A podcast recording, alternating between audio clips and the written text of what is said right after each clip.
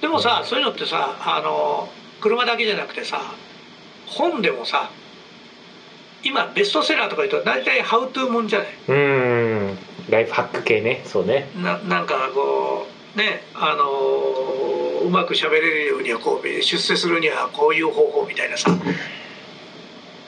なんかそれも全部同じ系統にあると思うね確かに。そうかもね。読み物もそんな感じだよね多分ね。だから読むこともなんか小説読んでなんだろう心が豊かになっていうことではなくてさこう要件としてちゃんとそれが満たされてみたいなさうんうんうんうんうん。スイッチみたいなもんでさ、そうだね。うん。確かに確かに確かに。だからなんか世の中がガンとそっちにやっぱりシフトしてってるっていうかさ。いやーだからさちょっと面白いなと思うのはそういった今デジタル化になってるじゃない？全部が。でマガジンとかも今アプリで読めるじゃない？ほらサブスクでさであれば300冊読めますみたいなやつってあって。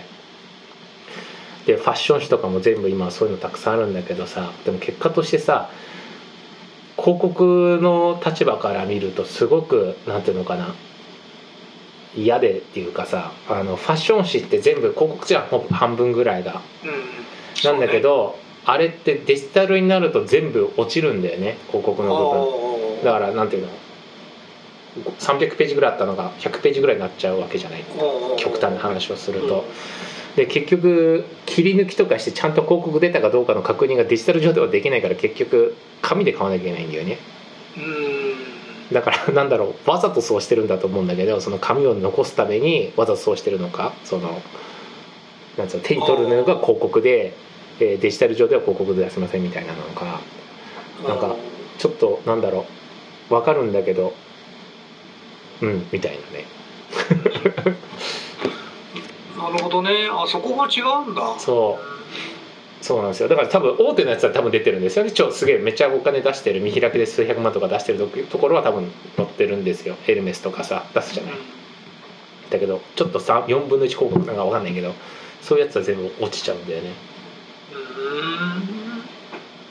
まあそう言われてみればファッション誌ってほとんど広告だもんな。うん。っていうか広告でしかないしそう。広告のあれなんだよね。順番もあるからねあれね。ヒレラルキーみたいなやつがあって。そうそうそうそうそう。ファッションはまた独特の文化だなって思います。そうね。そっち入っていくと独特だよいやもうね独特。考え方も面白いよねだからだってさなんか向こうの有名なファッション雑誌でって言われて買ってみて読んでみたら半分ぐらい広告ってのあるもんね。そう。これ有名も何も半分他と一緒じゃんっていうことになるわけよ。そうね。だからなんだろうね。だ今後そこら辺の紙媒体がどう変わっていくかで変わっていくかというかどう生き残るのかっていうところが結構なあれになってくるよねますますメタバースとかになってったらいらなくなるような気もするしそうだよねそれでも紙って残んのかねだから逆にすごい価値が上がるんだと思うんだよねクラシックカーみたいな感じなんじゃないのなんかまあ部数が減ったらそれだけでも逆に金金としては上がりそうだよね、うん、そうそうそう単価がすごい上がらざるを得なくなるよねどっちにしたってそうだよねそれはそうなるよねうんそれでも残んのかな？なん主流にはならないってことだよね。そうだね。そうだね。だからこの間ちょっと某塾の人たちとも話してたけど海外にも展開しているところで紙紙が今もうなくならざるを得ない状況になっててその塾塾ね学校じゃなくて。でその理由がやっぱりプリントするまず日本みたいにたくさんプリントできる場所がない印刷工場がそんなにない手軽に印刷してもらえるようなものがないっていうのも一つあるんだけどもう一つは今やっぱりあの戦争だから紙とかが入ってこないんだって素材が。だからもう全部デジタルにスイッチしてますみたいなことですけど紙自体がそういった意味で消えてってるっていうのは一方なんだよね。で教育の場画面教育が一番なんていうのかなお金かけていいとこだしそのお金をかけても怒られないとこじゃない誰からも。うん。なんかうん。無駄だってい言われないのが唯一教教育だと思ってて。そこの教育の中から紙がなくなるって結構すごい話だなと思って。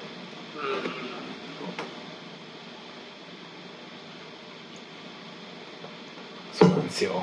どうなんですかね。うんねえ紙がなくなるって何なんだろう想像がつかない部分はあるね。何かこそうだよね。うあのどういう影響があるのかが実際今紙とか使ってます？俺は紙はめちゃくちゃ使うよ。じゃあ。思ったのは割と紙が必要な時とパソコンが必要な時っていうのがあの全然違う、あそれをちょっと教えて。うん、例えばいやこれ思ったのはさ俺ほらシナリオ書いてたじゃない、うんうん。でまあ今だいぶ出来かけてんだけどでもシナリオの最初にシナリオにする前の構成って考えるのね。うんうんうんうんうん要はそのこの場面の次はこれをやろうこれをやろうこれをやろう組み立てを考えてでその組み立てたやつを今度シナリオに今度してあの落とし込んでいくんだけども、それを組み立てる時はねやっぱねメモ用紙みたいなのが全然やりやすい。あそうなんだ。なるほどね。うん要はこうやってこれはこうでこれはこうでって並べて一発で見れるじゃん、うんうんうんうん。変変な話こう床に置いてできるわけよ。うんうんうんうん。すると全体の構成を知るにはものすごいやりやすいのよ。はいはいはいはいはいはいはい結局さパソコンってあの画面のでかさが決まっちゃうじゃんうんうんうんうん。うんだその中でそれをやろうとするとすごく小さくなったり直感が働かなかったりするうんうんうんうんうんらそれ考えるとそういう構成やるのはやっぱり紙でやった方がすごい早いんだけどはいはいはいはいはいはいたはい。だいざ書き出すと例えばさあの書き出しがこうでダーって書いてあこの書き出し違うなと思った時に紙だともう1枚損するじゃん。うんうんうんうんうんでもそこまで来るとパソコンでだからやってる方が今度は勘が働くのよ。はいはいはいはいはいはい。ああのアイデアでこうやって例えば、えー、とあじゃあここは眠ってる顔を見てるみたいに書いても何にも浮かんでこないんだけど、うんうんうんうんパソコンだと眠ってる顔を打てるあの見てるって書いたら一応ここから先じゃあ続けてみようっつってバーッとこうかけちゃったりするわけうんうんうんうん。だからそうなってくると割とパソコンの方がなんていうの霊感が働くっていうかさ。なるほどね。だから本当そのやろうとしてることによって、うん。すごくその勘が働く働き方が変わるっていうのがすごいわかるうんうんうんうんうんあの同じものやってる作業でもさ。だそこの使い分けっていうのがうまくできると、うん。結構あのクリエイティブだと思うけどね。なるほどね。ね。面白い。なんかそこはねやっぱ全然違うやってて。うん逆にパソコンの方がやっぱりすごいあこっちの方が全然いいと思うこともあるわ。そういう意味で。ね。表現とか考えてる時は、うんそういううんうん。言葉の、うんうん全部書いてからでも直せるじゃん、うんうんうん。確かにねただやっぱりこあのさっき言ったような構成とかする時はやっぱりでかい画面にしたいんだけどもうパソコンの画面こんだけしかないじゃんっていうふうになるよりは、うん。黒板があった方が良かったりするわけ、なるほどね。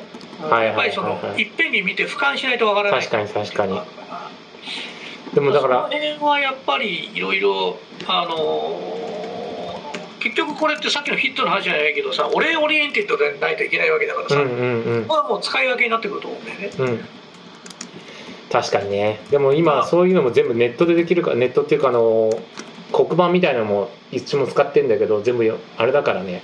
ミロみたいなボードでやってるからね。うん。そう。でなんかいろいろ貼れたりとか俯瞰でも見れたりするんですけどうん。ただ画面のね大きさによって依存しちゃうからね俯瞰には見れなくてもこうズームしなきゃいけなかったりとかそういうのはちょっとイライラしますね。ああそういうそうズームとか嫌だね。そうでしょ？そうなんだよね。うん、だからいちいちこうやって見るんじゃなくてやっぱりこうポコンと眺めるってことをしたいんだよ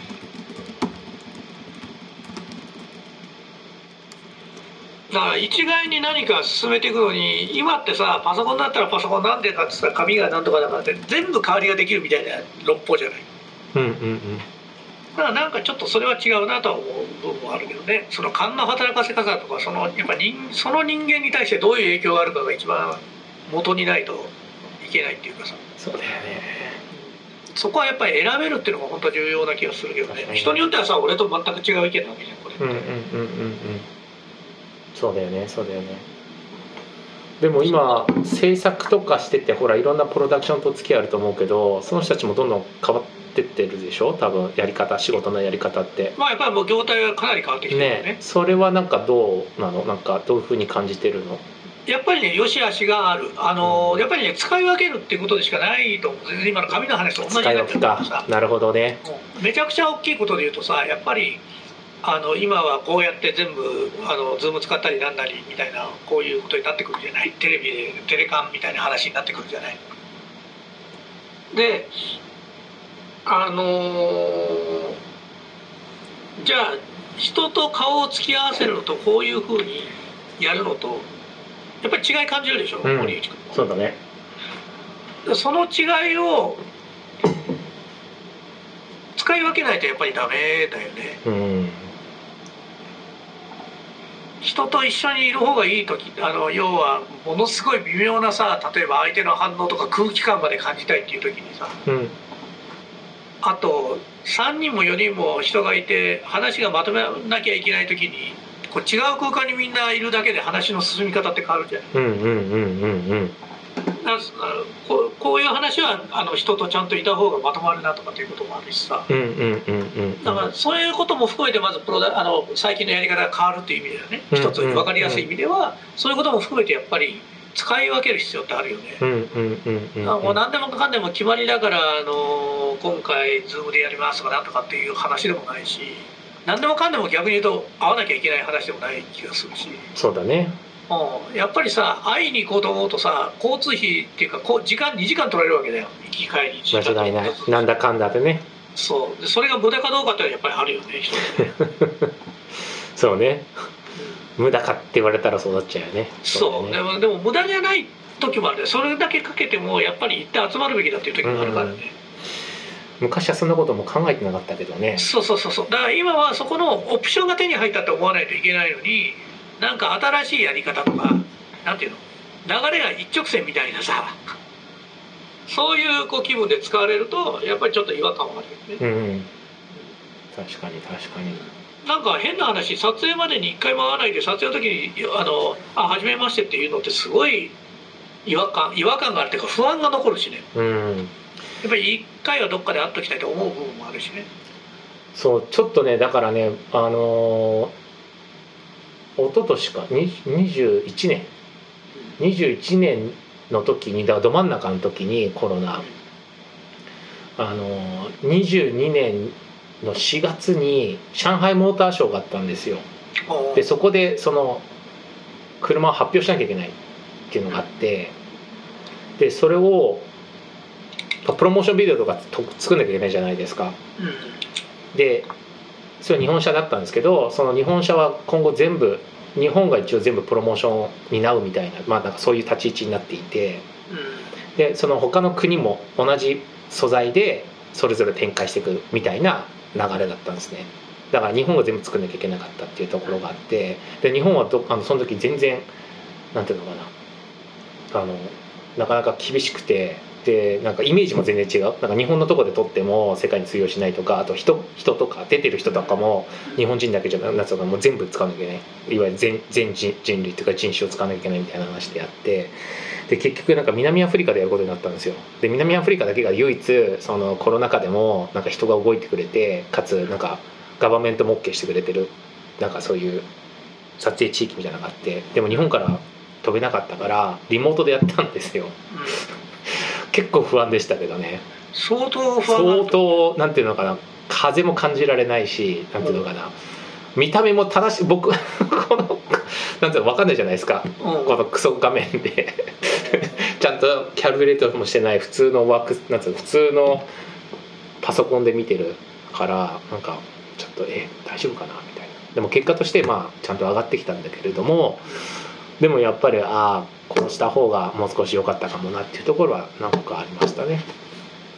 そうね。でそれが言えないんだよね。だって画面が見えないからこう画角の中でしか見てないからなんかここがあそっかそっか。ここが分かんないんですよ。そうだね。だからあのアイデアを出せないよね。そう。だからなんていうのこう見ても見えないじゃないですか。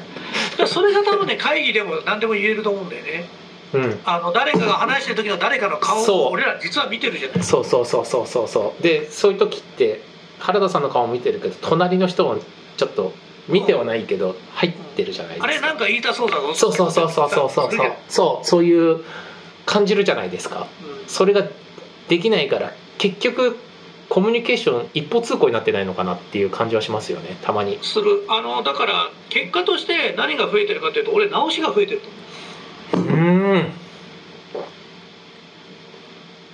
それは分かる気がする。うんまあ結果としてやっぱり何かが足りてはいないんだよ。やっぱりそのままやるっていうのは。そうなんだよね。やっぱそこなんだよな。うん。でちゃんとそれは結果に出てんだよね。そういうそういう意味じゃお金それどっちが得なのっていうのするわけよ。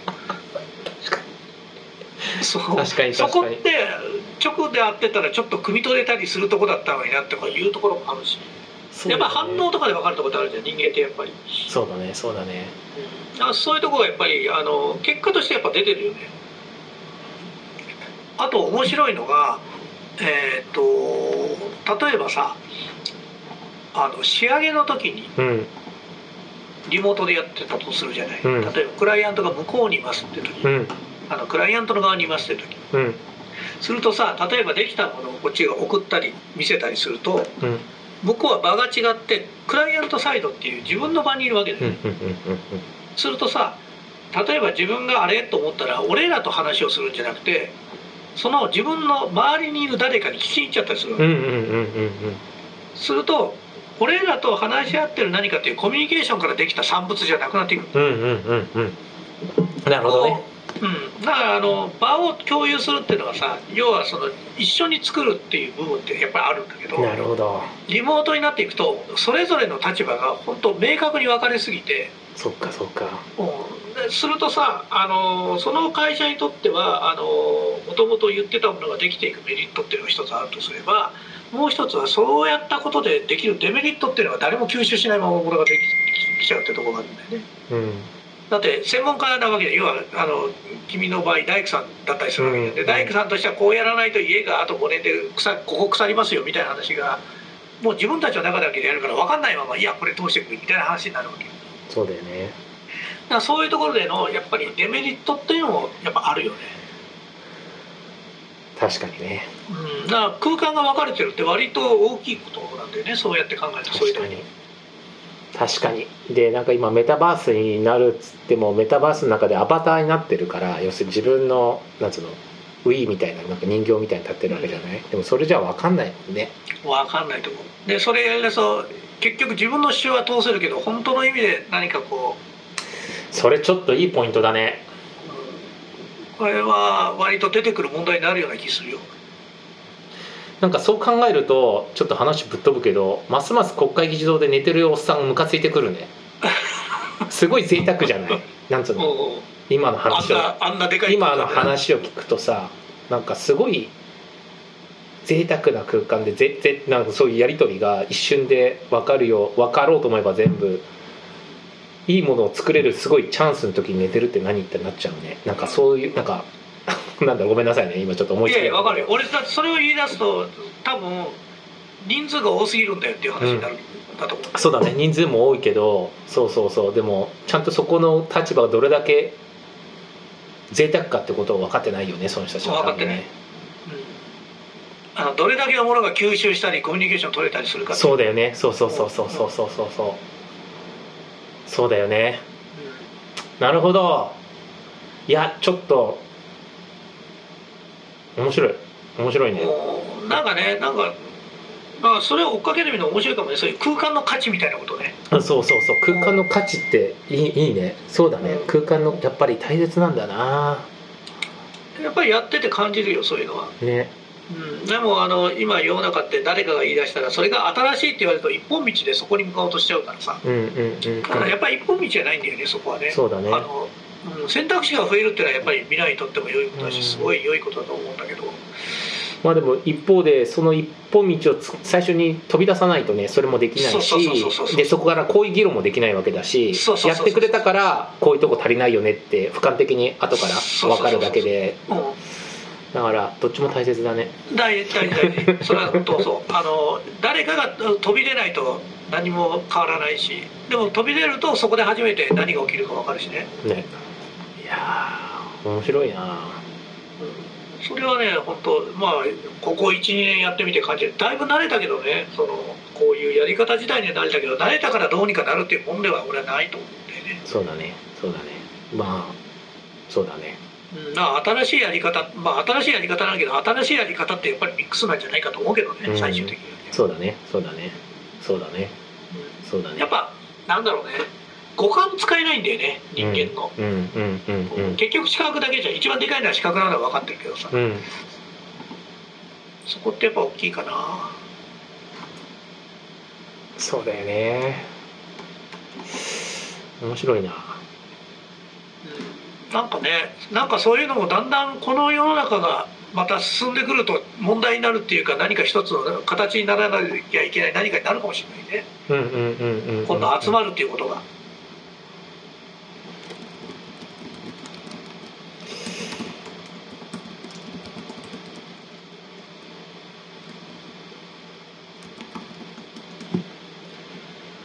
なんか人を集まる、集めることが商売になっちゃうかもねそのうち。そうだよね。いやっていうかそういうことだよね。なんかうん。今まではそのライブとかさなんかギャラリーとかそういうことで集めるっていう意味だったけど今度もっと手前の意味での集めるってことだよね。なんていうのかな。うん。これが日本なんかと特にねこんなあのコロナでマスクも外せないっていう人が増えるような人種だから、あの人種的傾向があるからさだから井戸端会議がいかにすごいことかって方になっちゃうよねおばちゃんの中でね。本当にそんなことになっていくかもしれないね。すごいあの人カリスマですよ井戸端会議開開催できるんですよみたいそうそうそうそう。あの人のいるところには人が集まるというだけでカリスマになれる。あの人が5人とかでね。すごいよね。いやでもね本当そんなことがあるかもしれないよね笑っちゃうね。そういうことで本が書けちゃうような書けるね。しれないいやっていうかインフルエンサーのあり方も変わってくるよね。ああちょっとそれ面白いかもしんねえな。それのちょっと今流行ってるっていうかそれがあれなのかな。やっぱオンラインサロンみたいなやつなのかしらね。ああまあそうじゃない、ね。うん。まあ実際オフラインで会う時もあるのかもしれないけどどうなのかね。面白いな。なんかちょっとそこら辺なんかできそうっすね。うん。いやなんかねそこら辺で言うとさ本当こういうこともなんていうのラジオの話もそうだけどこういうこともそのうち必ずあの一人ぐらいはゲストで誰でもいいから入ってこれるようにするとかっていうだけでもなんかああできる。いいねなんかゲスト呼んでやってみますかって。あそれいいね。ちょっとそれちょっと考えてみましょうよ。すると話っていうのはまた膨らみ方が変わるじゃない？うんうんうんうん。それがあの毎回別に目的持たなくてもなんかこういろいろ右往左往するだけでもまた違う可能性が生まれるかもしれないし。うんうんうんうんうん。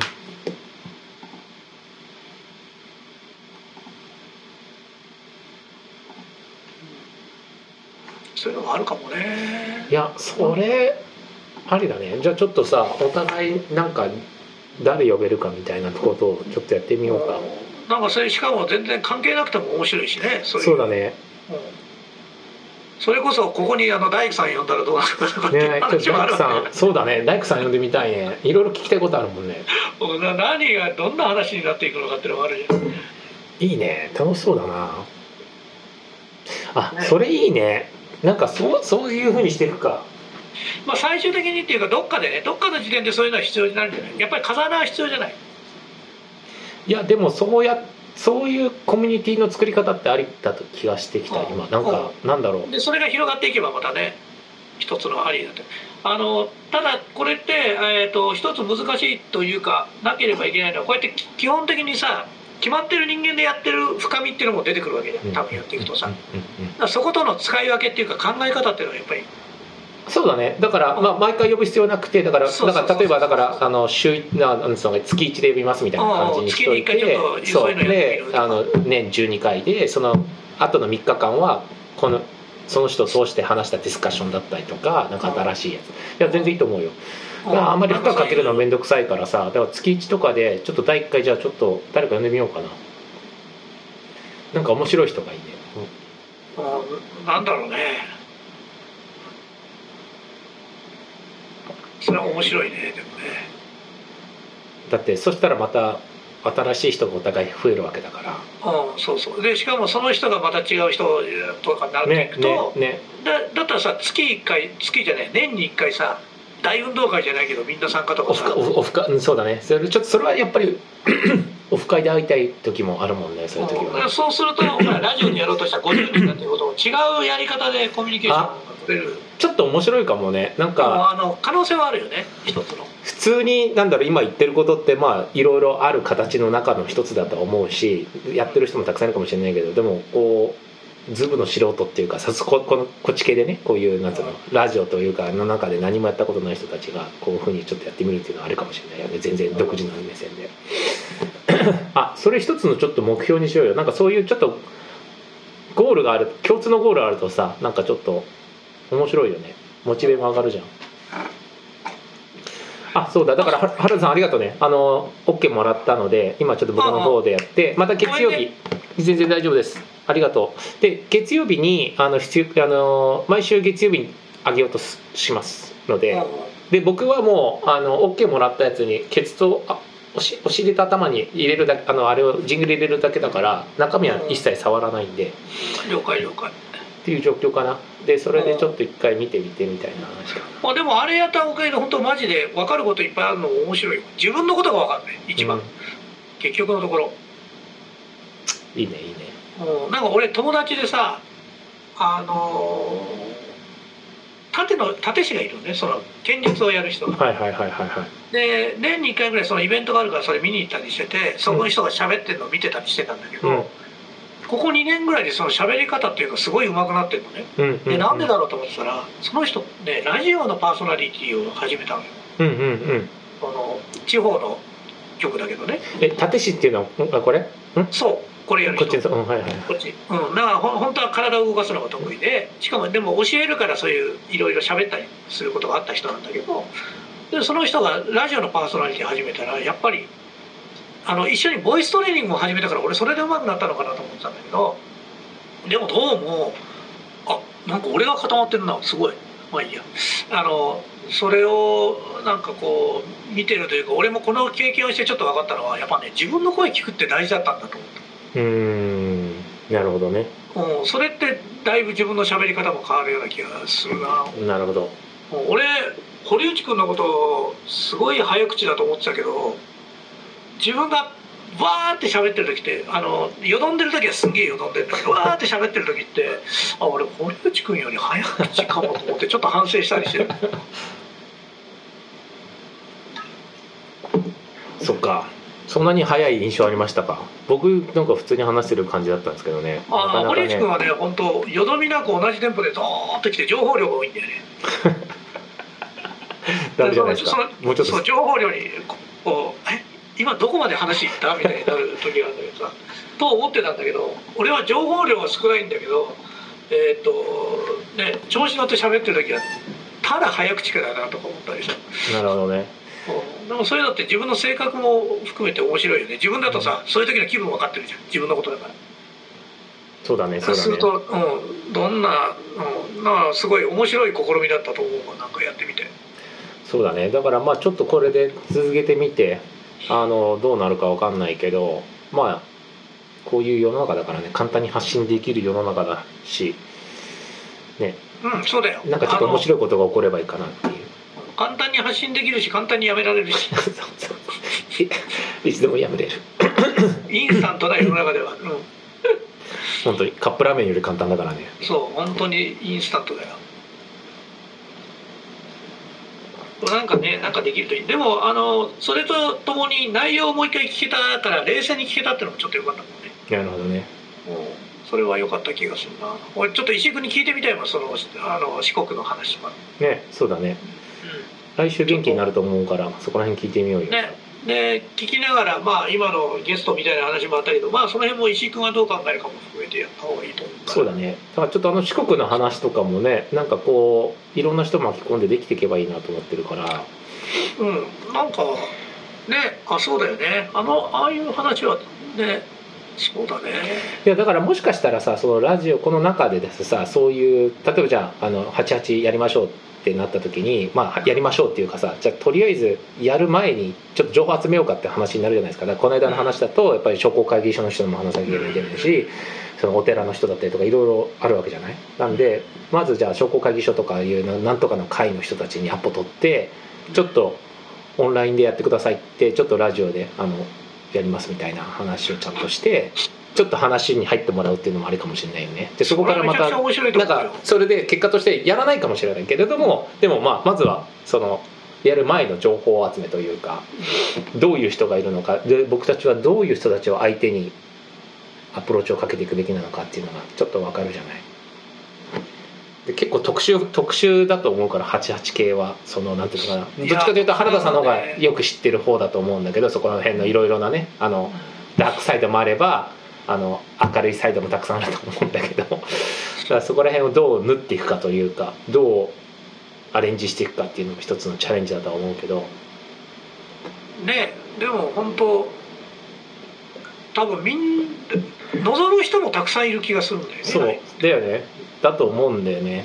で特にこういう時代になってきたからこそなんていうのかな手軽にもできるけど手軽に情報も入るからこそちゃんとやってみたいという人も出てくるだろうしだから最終的にはさコンバージョンとしてはさ実際行ってもらいたいわけじゃない。実際やって実際体験してくださいって話が多分もう最高級の最終的なコンバージョンになると思うけどその手前っていうところで多分ビジネスとして成り立つというふうに思うわけだからねまあその辺のとこね本当ちょっとはそういうのもちょっとやっぱりあの改めて聞いて改めてちょっと考えちゃうところ、そうだね。だ来週ちょっと戻ったら石井さんにそこら辺どう考えてちょっとそういうゲストとかうん。呼んでやってみないっていうのをちょっとねしたらその話でもそういう意味で盛り上がるいや変な話だお遍路さん行ったことある人がゲストに来てくれたらそれだけで俺らものすごく分かるわけ。そうだね。確かに確かに。でも俺いないもん周りにお遍路さん。俺もいない。だからそういうの聞いてみたいんだよ。なんか石井君の周りにいるかもしれない。いそうだよね。そうだよそれだねけでなんか全然イメージって変わるような気がするんだよね。でも意外と地元の人ってやんなやんなそうだよね。どうなんだろう。やるのまあそうね。どうなんだろう。分かんない。でも地元だろうね、うん。だって地元の人は東京タワー行かないじゃん、そうね。と同じ感じだと思うんだよね。なんとなくだけど。うん。当たり前当たり前すぎてなんかあなんていうの？あ近すぎてね。近すぎてでそれを歩いてる人とかも分かるわけだからなんうん。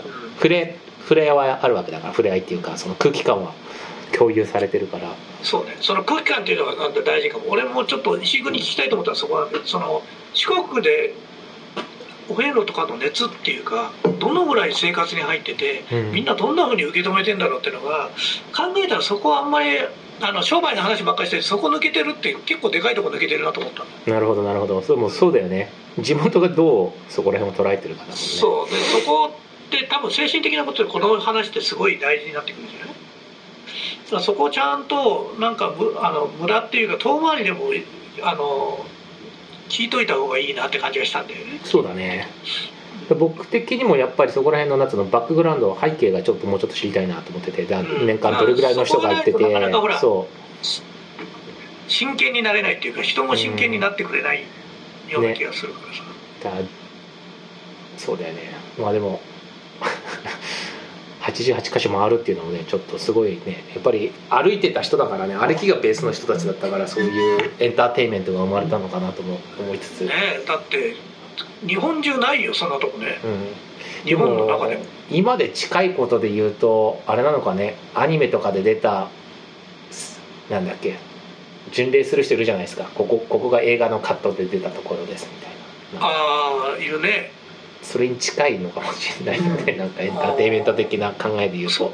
まあでもエンターテインメント的なとこってあったんだろうね。だってテレビも何にも時代ない時代だもんね。いや絶対エンターテインメントだったと思うんだよね。その歩きは辛いかもしれないけどただ違う場所になんつうのかな。大義名分があるからね。うん。行く。行っていいみたいな。そうね。そういうのあったかもしれないね